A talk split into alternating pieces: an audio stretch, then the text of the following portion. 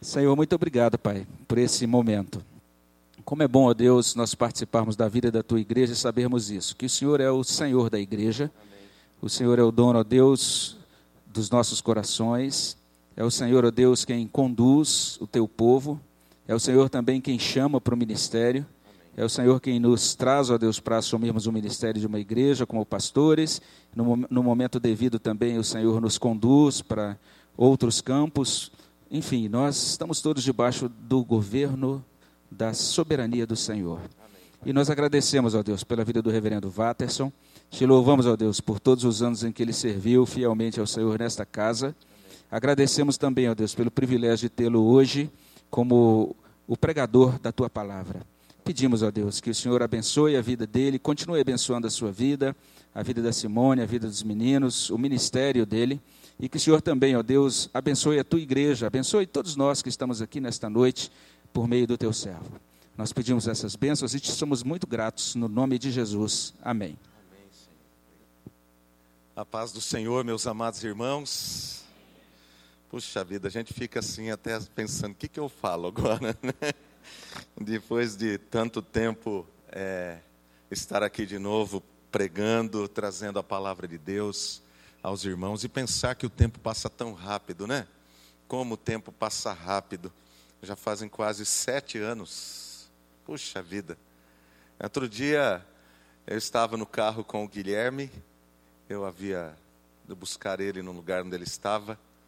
E ele falou assim para mim: Papai, o tempo passa rápido, né? Eu fiquei pensando, se ele acha que o tempo passa rápido? Eu falei, perguntei, por que você acha que o tempo passa tão rápido, filho? Ele falou, porque outro dia eu tinha cinco anos e eu já estou com nove, né? E realmente o tempo passa muito rápido. Quantas coisas já passaram, quantas pessoas novas chegaram aqui na igreja. Louvado seja Deus pela vida de todas as pessoas, pelos irmãos que estão firmes e que permaneceram firmes na fé isso é uma alegria muito grande para o nosso coração. Né? Agradecer a Deus pelo convite do pastor Misael, pelo carinho sempre com que ele nos trata todas as vezes que nos encontramos. Uma gratidão mesmo no meu coração a Deus pela sua vida. Que Deus continue abençoando seu ministério aqui, né? que seja sempre cheio de frutos para a glória e para o louvor do Senhor. Mas é muito bom rever todos os irmãos. Que Deus esteja nos abençoando nesta noite e esperamos que o Senhor também esteja nos usando para a sua honra e para a sua glória. Quero convidar você, meu irmão, irmã, a abrir sua Bíblia no Evangelho de João, capítulo 1. Evangelho de João, capítulo 1. Versículo 19, por favor. Evangelho de João, capítulo 1, versículo 19. Este foi o testemunho de João quando os judeus lhe enviaram de Jerusalém sacerdotes e levitas para lhe perguntarem: Quem és tu? Ele confessou e não negou. Confessou: Eu não sou o Cristo. Então lhe perguntaram: Quem és, pois? És tu Elias? Ele disse: Não sou. És tu o profeta? Respondeu: Não. Disseram-lhe, pois, declara-nos quem és, para que demos resposta àqueles que nos enviaram. Que dizes a respeito de ti mesmo? Então ele respondeu: Eu sou a voz do que clama no deserto. Endireitai o caminho do Senhor, como disse o profeta Isaías.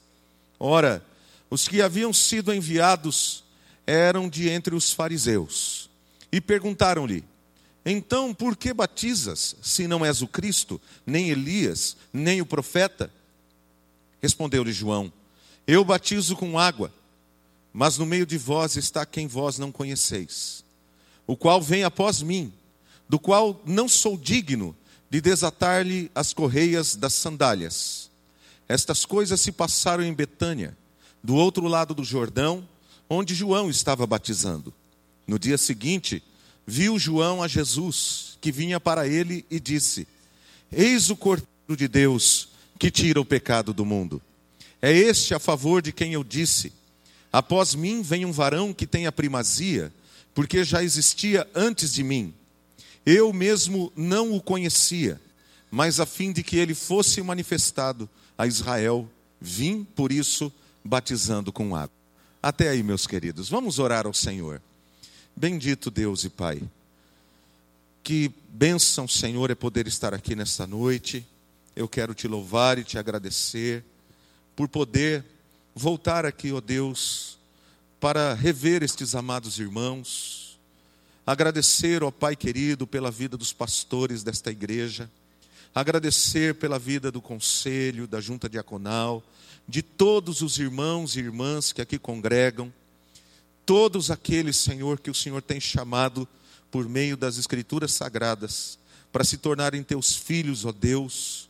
E nós oramos nesta noite, para que o teu Espírito Santo, que constituiu esta igreja neste lugar, que levantou e tem levantado, ó Deus, homens e mulheres para servirem o Senhor aqui.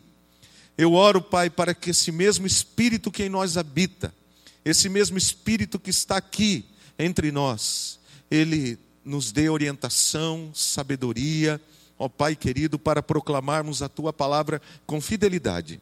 Oro também, Senhor, para que o teu Espírito Santo ilumine o nosso entendimento para recebermos as sagradas escrituras como palavra do Senhor.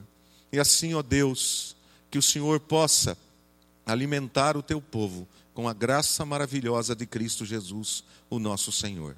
Amém, Pai. Amém.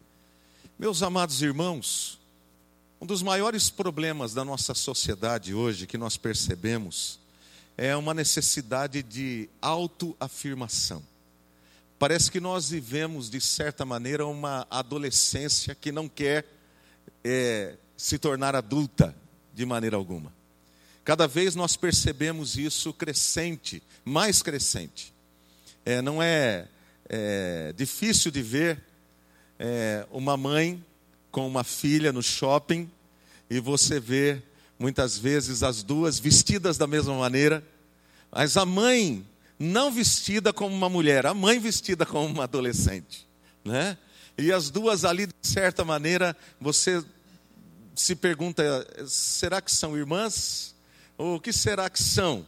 Exatamente por causa dessa perpetuação de uma visão adolescente da vida. E uma outra questão também que está, está, sendo impregnada na mente, principalmente do brasileiro, eu não posso dizer dos outros povos que a gente não tem esse conhecimento todo, mas do povo brasileiro, essa vida estilo Big Brother, né, que a Rede Globo há tanto tempo trouxe aí para a sociedade brasileira e tem insuflado na mente do nosso povo essa vida estilo Big Brother, onde as pessoas têm uma necessidade gigantesca de se expor, de se expor, de ganhar espaço. Então, as mídias sociais, cada vez mais, o que nós vemos é isso. A pessoa vai para qualquer lugar que ela vai, ela tem uma necessidade de mostrar onde ela está, com quem ela está, o que ela está comendo, onde ela está passeando. Enfim, você fica sabendo de tudo. Se no passado, como disse um filósofo, a arte imitava a vida, hoje a vida ela está sendo teatralizada pelas pessoas. E por que eu digo isso? Porque essa necessidade de você mostrar que é alguém, uma necessidade, pelo menos, de você tentar passar para alguém que você é alguém isso acaba fazendo com que as pessoas, você não consiga identificar nela qual é a identidade delas. Quem é de fato essa pessoa? O que é que ela pensa? Quais são os valores dela? Quais são os conceitos, os princípios que dirigem a vida dessa pessoa? Porque é uma sociedade em constante mutação. Exatamente porque os valores da nossa sociedade, os valores que a sociedade cristã foi, foi formada, esses valores eles estão sendo cada vez mais solapados. E tudo isso acaba mexendo com a identidade das pessoas. Quem somos nós? Quem somos nós? Essa foi a pergunta que aquela comitiva de levitas e sacerdotes enviada pelo sinédrio foi fazer a João Batista. Quem é você? Quem é você?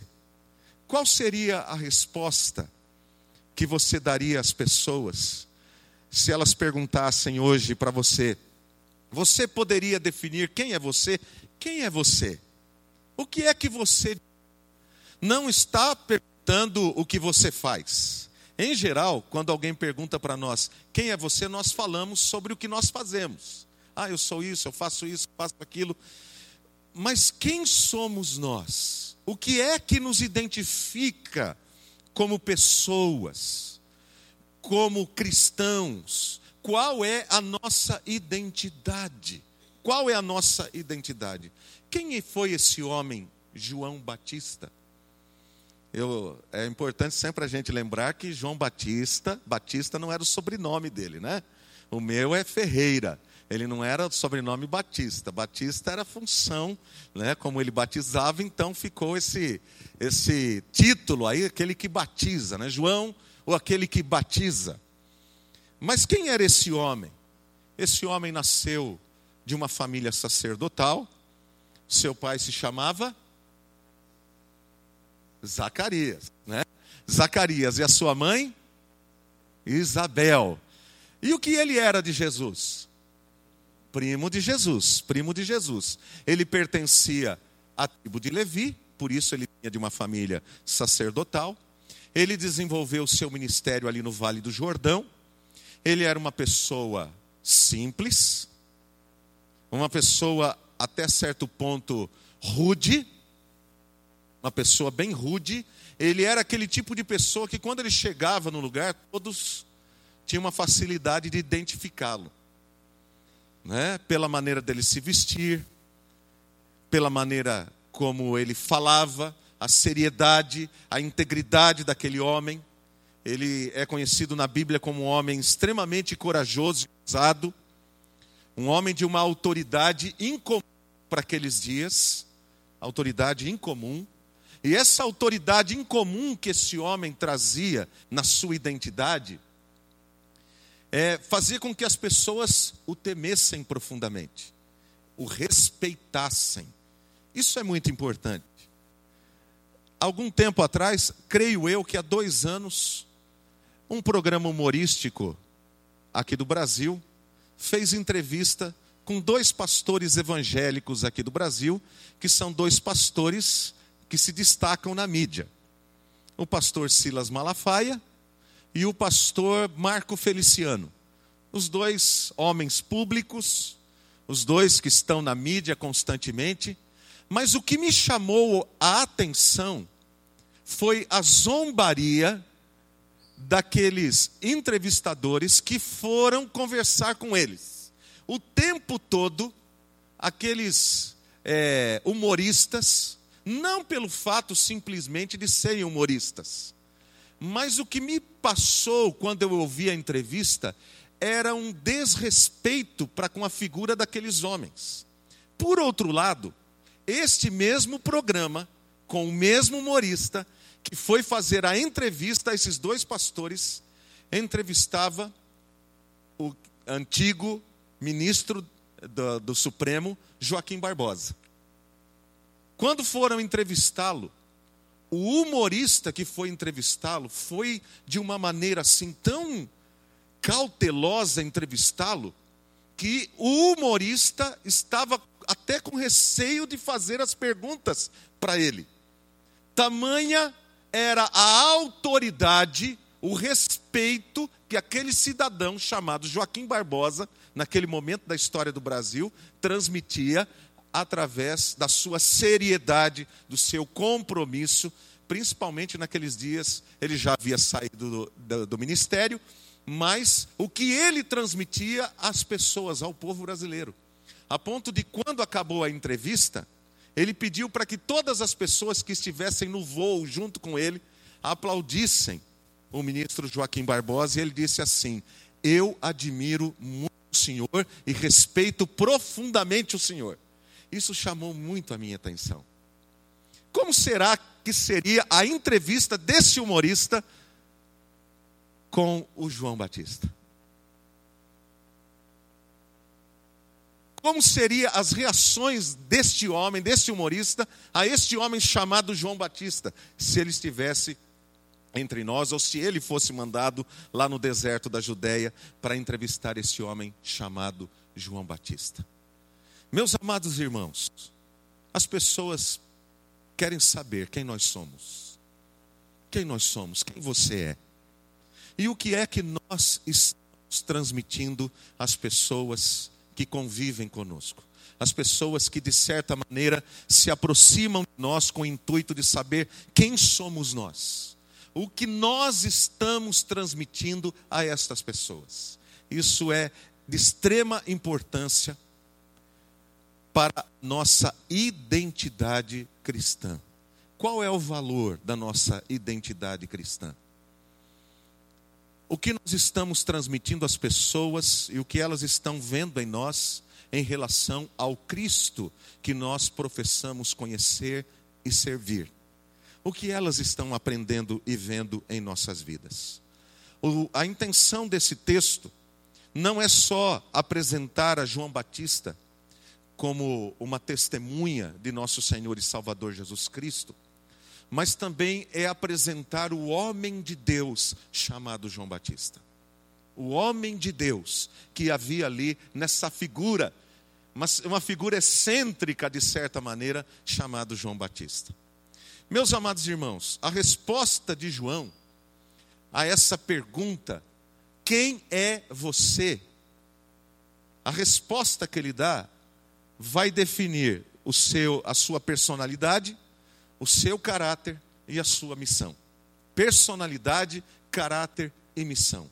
É a relação com o Cristo a quem nós servimos, o Senhor de nossas vidas, que define exatamente a nossa personalidade, o nosso caráter e a nossa missão.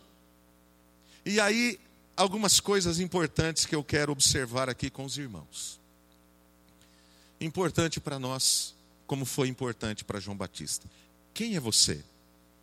Você é o Cristo? Você é Elias? Você é o profeta? Essa expressão, o profeta, está lá, está, é uma referência a Deuteronômio 18, versículo 18, quando Moisés fala que Deus levantaria um profeta semelhante a ele, que na realidade é uma profecia sobre o nosso Senhor e Salvador Jesus Cristo. Mas quem é você? Cristo, Elias ou o profeta?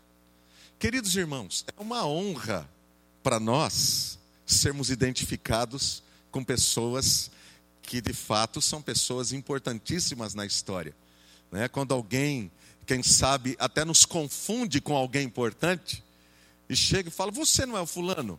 A gente até se sente honrado, né? Dependendo, logicamente, de quem é. Outro dia eu estava na rua. E eu estava com a Simone andando ali na, na cidade.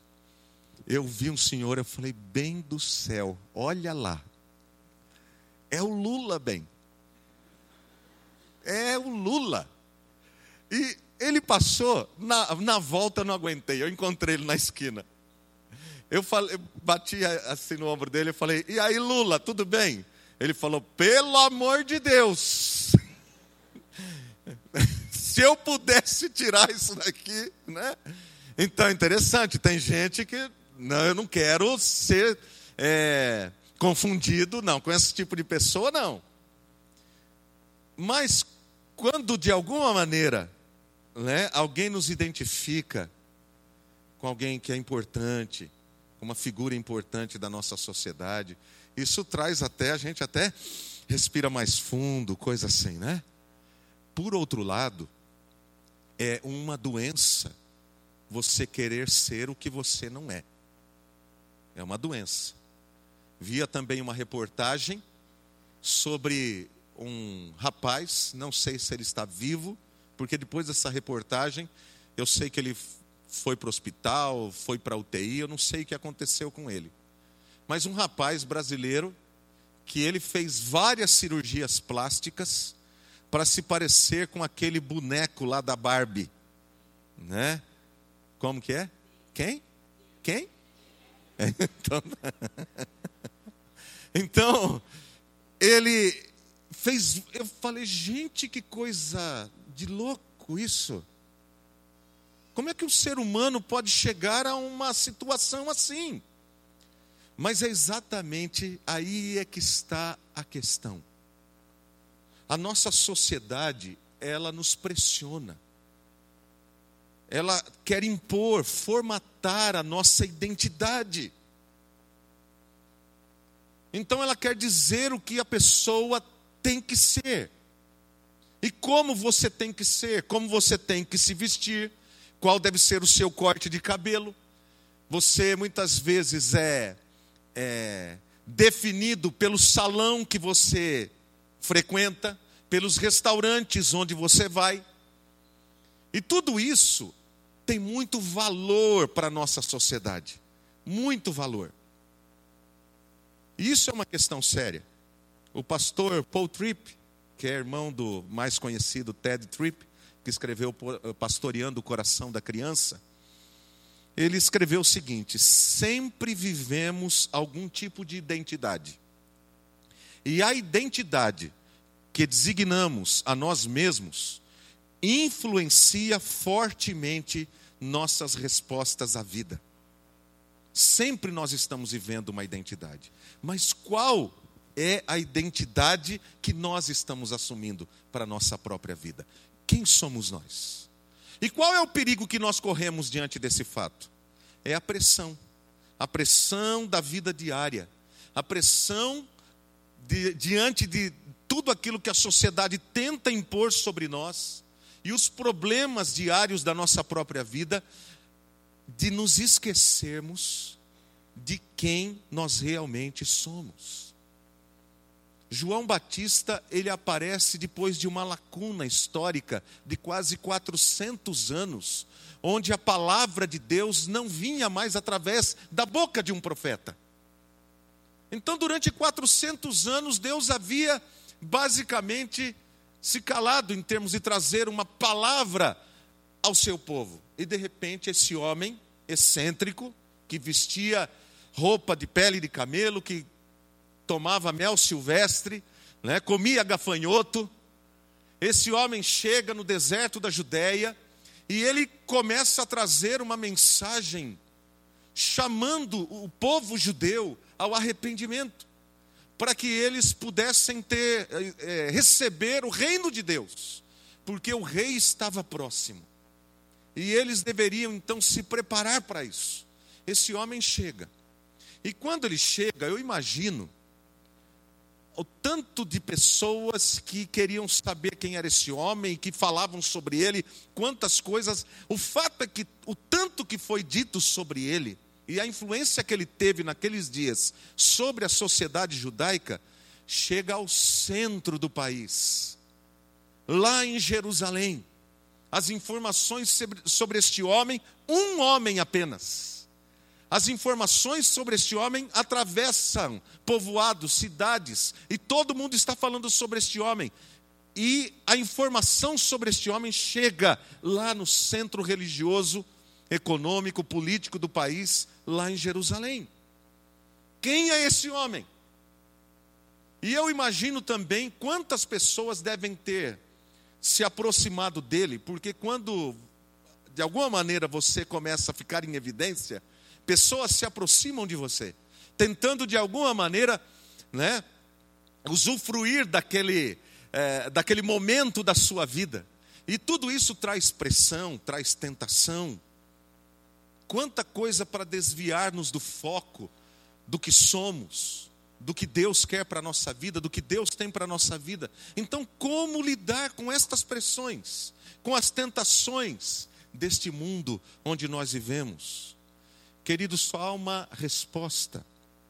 Nós devemos receber estas pressões da vida como um plano de Deus para o nosso crescimento.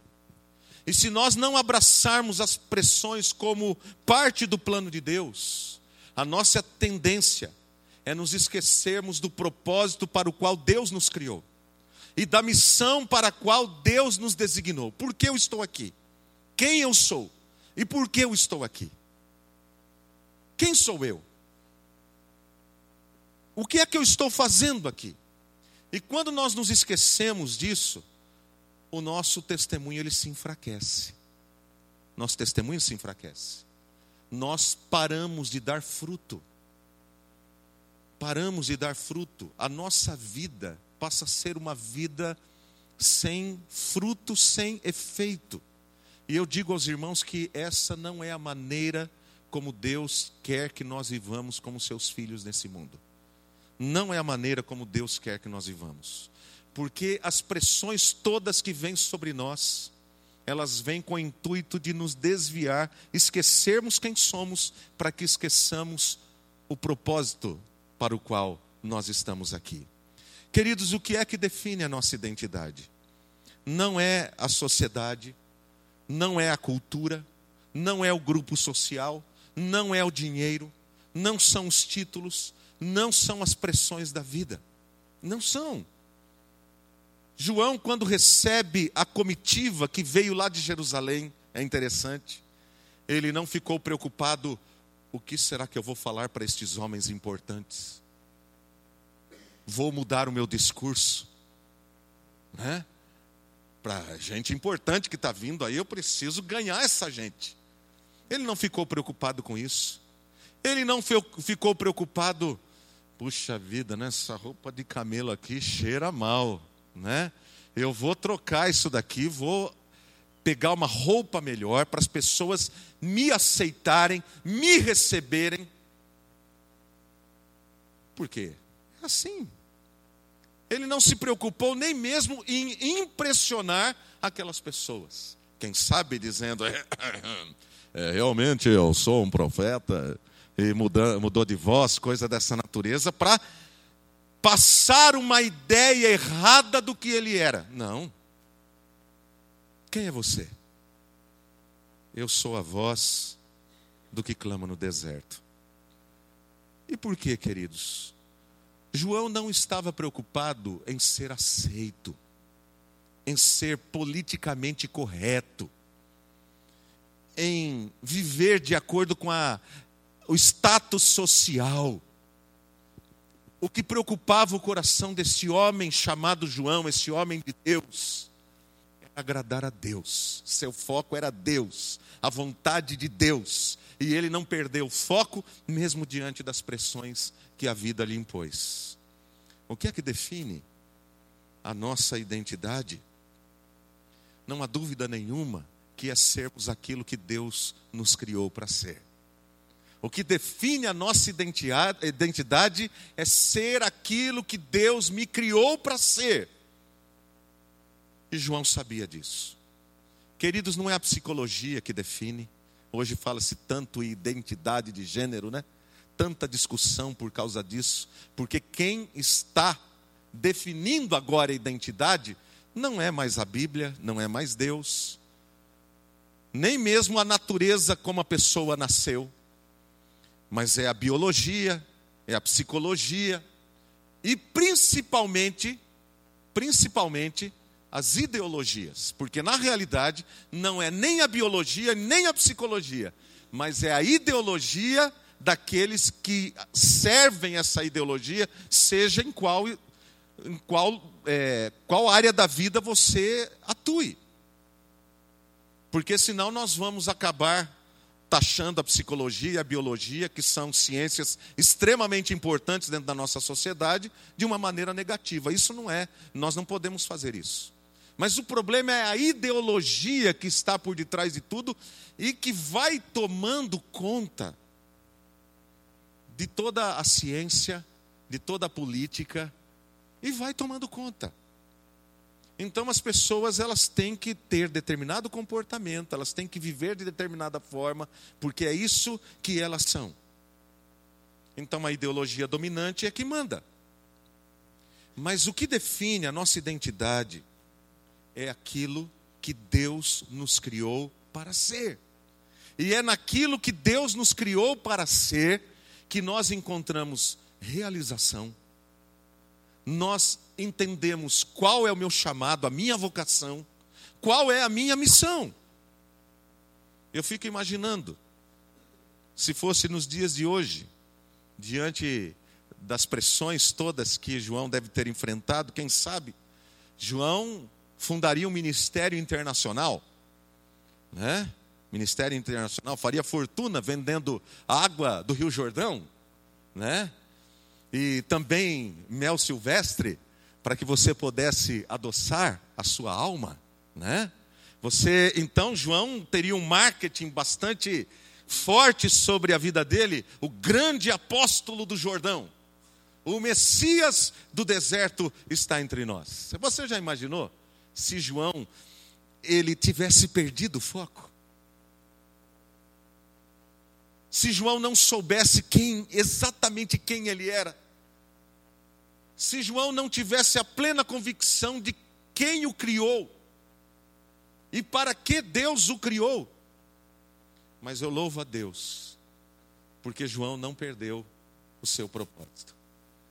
Ele não perdeu o seu propósito. Ele continuou dedicando a sua vida àquele trabalho que Deus deu a ele, a sua missão, que não era o engrandecimento de si mesmo, mas era engrandecer a outro que viria depois dele, era testemunhar sobre esse outro que viria depois dele, e nisso estava a razão, a essência da vida de João, a alegria e a motivação para ele viver e até para ele morrer. E ele perdeu a sua vida por causa disso. Por causa disso, ele era um homem de profundas convicções. Eu pergunto a você: quantas vezes você já mudou de convicção durante a sua vida? Quantas vezes você já disse crer numa coisa e passou um tempo e você disse crer em outra totalmente oposta daquela? Às vezes a gente conhece alguém. Eu tive amigos no seminário. Eu tive um amigo muito pessoal e especial. Quando eu fui para o seminário, nós éramos da mesma igreja. Fomos juntos para o seminário, fomos examinados no mesmo dia para ir para o seminário, éramos da mesma turma, terminamos juntos o seminário e ele foi ordenado, basicamente no mesmo ano em que eu fui ordenado. Ele foi para uma região, eu fui para outra região. É, anos depois, ele já não era mais pastor, ele já havia se afastado completamente da igreja. Eu não sei hoje nem se ele crê mais. Não sei. Mas são questões assim, que muitas vezes nos assustam. Uma pessoa que parece, durante um período da vida dela, ter uma profunda convicção, e anos se passam, ela rejeita tudo aquilo que ela cria. O que é que aconteceu? E eu me lembro quando ele foi ser examinado na mesma noite que eu, lá na igreja em Jaú, de onde eu sou que um presbítero da igreja lhe perguntou. E ele ficou muito revoltado com aquela pergunta. E o presbítero perguntou assim para ele: Você está indo para o seminário porque você tem convicção do seu chamado? Ou porque você quer agradar o seu avô, que é pres... foi presbítero da igreja durante muitos anos, e ele sonhava em ter um neto pastor? O que é que move o seu coração a ir para o seminário? É interessante que ele ficou bravo. E ele falou que era convicção do coração dele. Mas não era. Se fosse a convicção, ele teria ido até o fim, ele teria pago com a sua própria vida pela convicção de que ele, que ele tinha. Mas esse é o problema. Qual é a nossa identidade? Quem somos nós? A quem nós estamos querendo agradar? A quem nós estamos respondendo com a nossa vida? Quem é o Senhor da nossa vida? Quem molda as nossas convicções, os nossos valores? Quem é? Quem é? É a relação que nós temos com o nosso Senhor e Salvador Jesus Cristo. Queridos, é a certeza de que fomos criados por Deus, de que somos amados por Deus, de que somos escolhidos por Deus, de que fomos redimidos em Jesus Cristo que enche a nossa vida de significado e de propósito. E eu quero ser aquilo que Deus me escolheu para ser, aquilo que Deus me criou para ser, aquilo que Cristo me salvou para ser. Eu não quero ser outra coisa na minha vida. Eu tenho um compromisso com esta verdade. Quando Jesus Cristo ele se torna o centro, quando Jesus Cristo ele se torna a referência, as pressões impostas, as expectativas, o desejo de agradar, o desejo de ser aceito, todas estas coisas vão embora. Perdem sentido. Acabam sendo ofuscadas todas elas. Todo brilho que esse mundo traz acaba sendo ofuscado exatamente porque nós conhecemos aquele que é a maior paixão, a realização da nossa vida, nosso Senhor e Salvador Jesus Cristo. Então eu não vou mudar de, de convicção, eu não vou mudar de entendimento das coisas porque alguém fez isso. Ontem eu conversava com o João, o João que está aqui, né, que veio lá de Guarapuava, vai se casar sábado que vem, né, com a Tati. João, querido irmão. E o João falava comigo assim, pastor, eu não vou citar o nome da irmã, que era irmã, né, durante um período. Pastor, o senhor viu a fulana? Virou feiticeira. Eu falei, você está brincando? Virou feiticeira. Uma menina que eu examinei no conselho lá em Guarapuava. E eu vou dizer aos irmãos, eu falava, até a Simone sabe disso, eu falava, eu queria ter uma filha assim. Eu falava para ela, falava, eu queria ter uma filha como você. Que convicção! Eu nunca vi teologicamente, doutrinariamente, pastor, nunca vi uma profissão de fé tão correta em termos teológicos, doutrinários, as respostas que aquela menina deu, eu ficava assim, meu Jesus, ela tinha 16 anos. Como é que pode ter um conhecimento como esse teológico, doutrinário? E ela veio com um grupo, como João, que veio de uma comunidade neopentecostal, veio um grupo grande para a igreja. Ela veio com um grupo de uma, de, de uma dessas igrejas, e o João era líder de um grupo lá na igreja de jovens, veio de outra.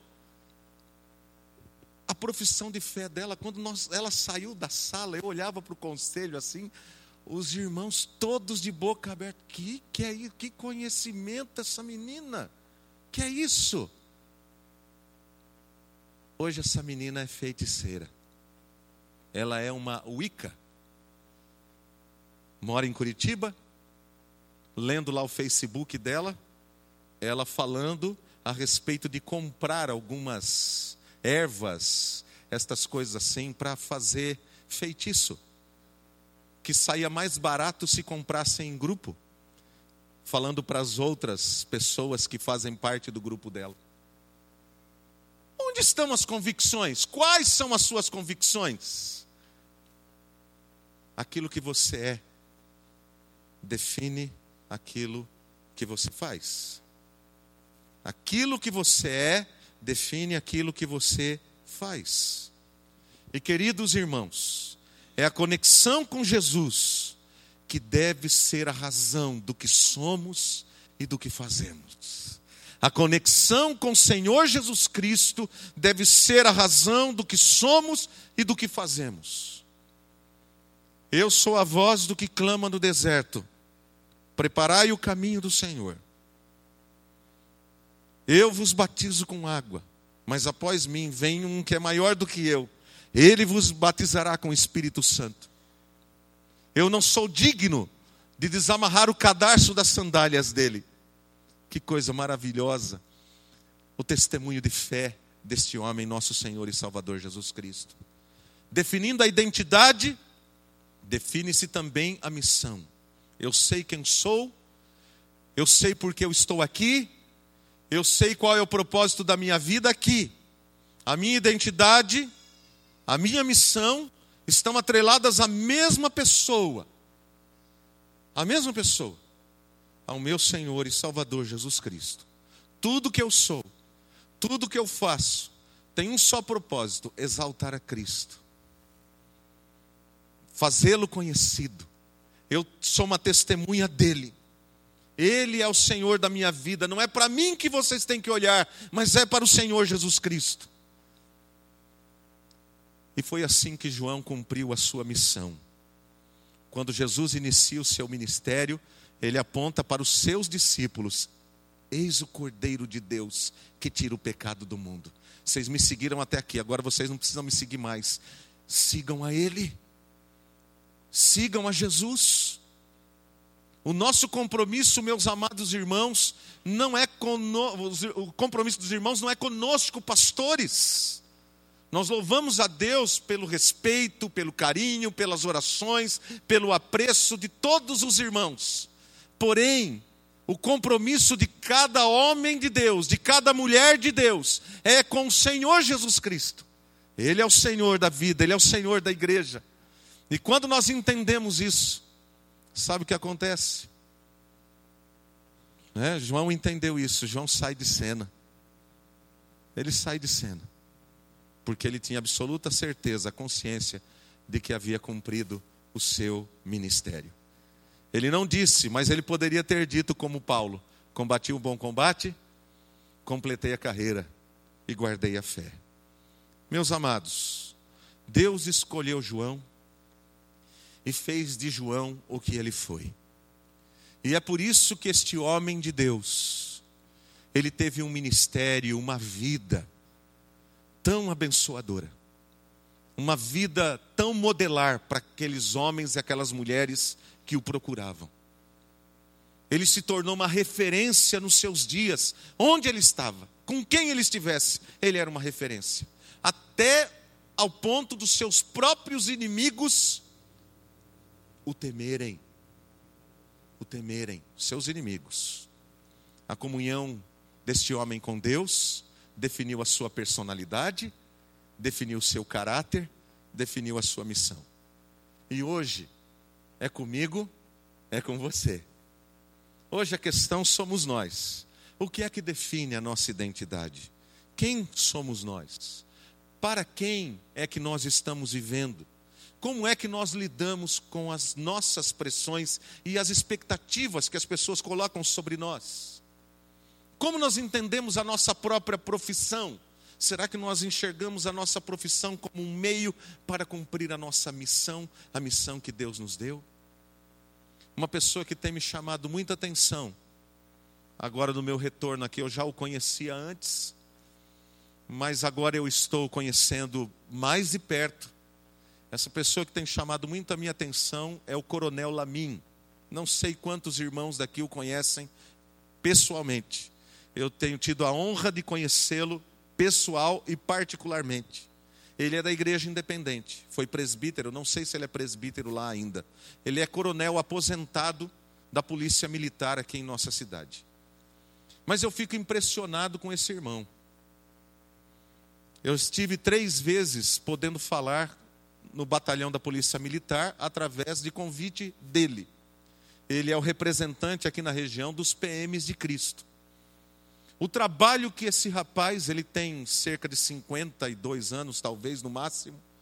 O trabalho que esse rapaz tem feito aqui na cidade de São José do Rio Preto, para levar o evangelho de Cristo em todos os quartéis, em todos os batalhões da Polícia Militar, é impressionante a paixão que esse rapaz tem por Jesus, pelas coisas de Deus. Ele não é pastor. A profissão dele é policial.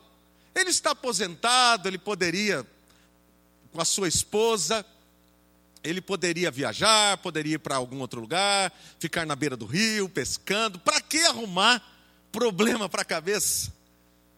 Mas não. Esse homem tem trazido para São José do Rio Preto para os batalhões da Polícia Militar aqui em São José do Preto, curso para os policiais. Sábado passado eu estive falando na igreja de Nis para os casais.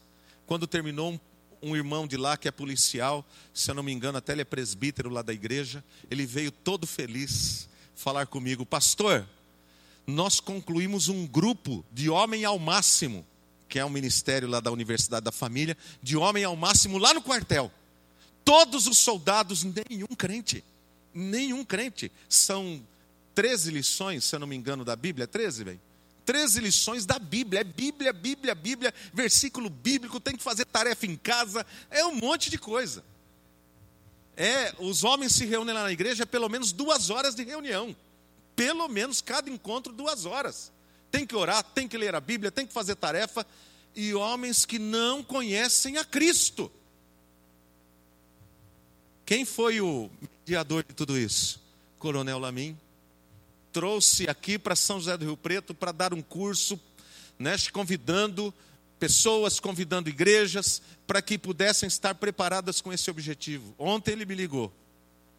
Ele ligou, pastor, o senhor pode estar no quartel, lá perto do cemitério Jardim da Paz, terça-feira, nove e meia da manhã, que eu estou marcando uma reunião com todos os responsáveis por cada quartel porque nós queremos realizar um serviço de capelania com os pastores, inclusive o pastor Devanir vai estar lá também, que ele chamou o pastor Devanir representando o nosso presbitério, para fazermos um serviço de capelania em todos os quartéis.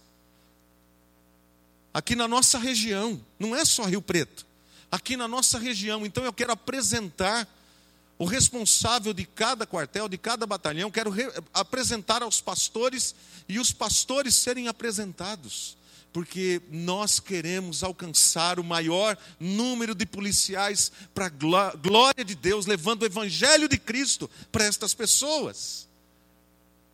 E aí eu concluo dizendo: o que move um coração de um homem a fazer isso? É a identificação dele com Cristo com Cristo como Senhor da vida dele. Um dia Cristo alcançou o coração dele. Ele foi restaurado para a glória de Deus. O prazer da sua alma tornou-se o prazer de servir a esse Cristo. E o que mais importa para esse coração é cumprir a missão. Queridos, quando Cristo entra na nossa vida, a nossa vida tem que mudar. Nós saímos do comodismo, saímos da passividade, apresentamos o nosso próprio, nossa profissão. Nós não precisamos deixar a nossa profissão, a não ser que ela seja uma profissão que não seja digna. Mas toda profissão digna é um meio que Deus nos dá para nós levarmos o seu evangelho às pessoas que ainda não conhecem a Cristo. E se eu não trabalho fora, pastor? E se eu trabalho em casa, sou doméstica, sou alguma coisa assim? Não importa. Você tem Facebook em casa? Quase todo mundo tem, né? Você tem WhatsApp? Fale de Cristo. Leve o amor de Cristo às pessoas.